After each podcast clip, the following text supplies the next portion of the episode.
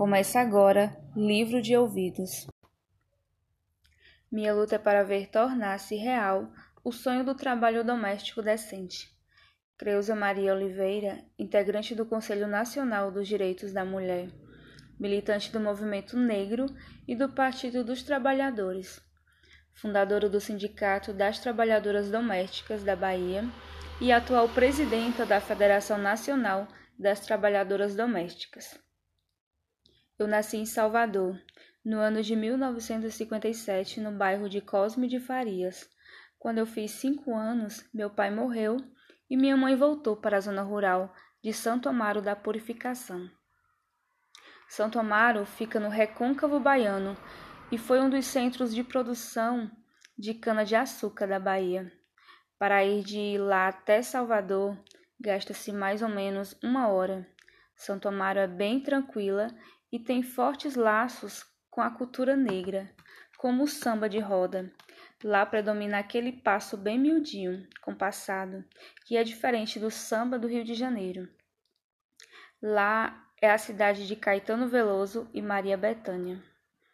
Como a família não tinha quase nenhum dinheiro, aos 10 anos eu comecei a trabalhar em casa de família, como se diz até hoje. Aos 14 anos, tive que ir morar em Salvador para poder ajudar melhor a minha família.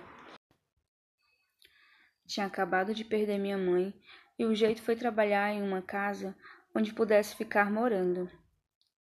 O problema é que essa mudança não significava ganhar um salário melhor, ter oportunidade de estudar, nada disso.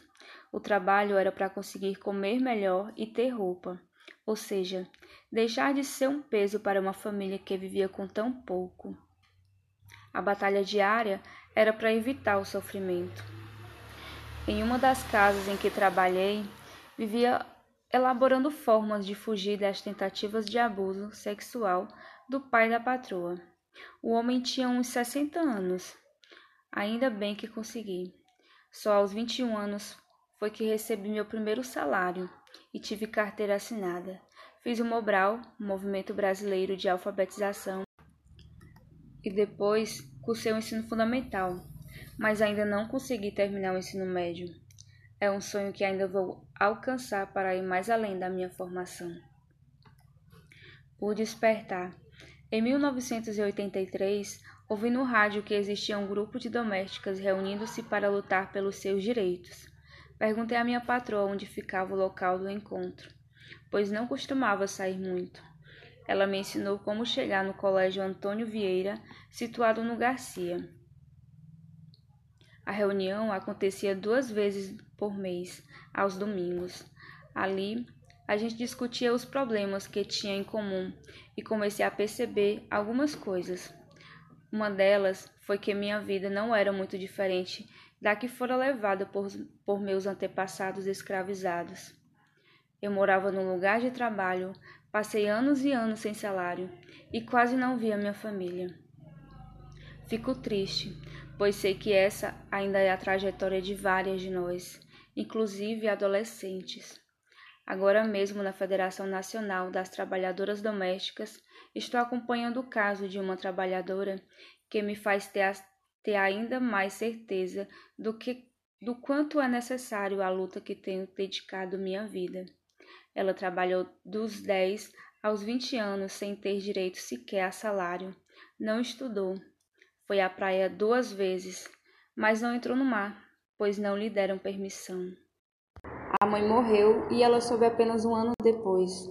O pai era analfabeto, morador da zona rural, e quando ligava para a filha, recebia como resposta que a menina estava na praia e não podia falar com ele.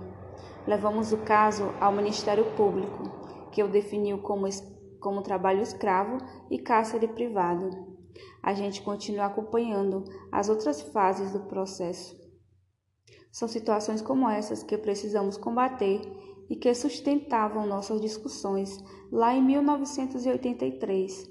Naquela época, a gente não podia ter sindicato. Isso só aconteceu após a Constituição de 1988. Quer saber mais sobre essa bonita história? Amanhã Fátima vai lhe contar. Se liguem!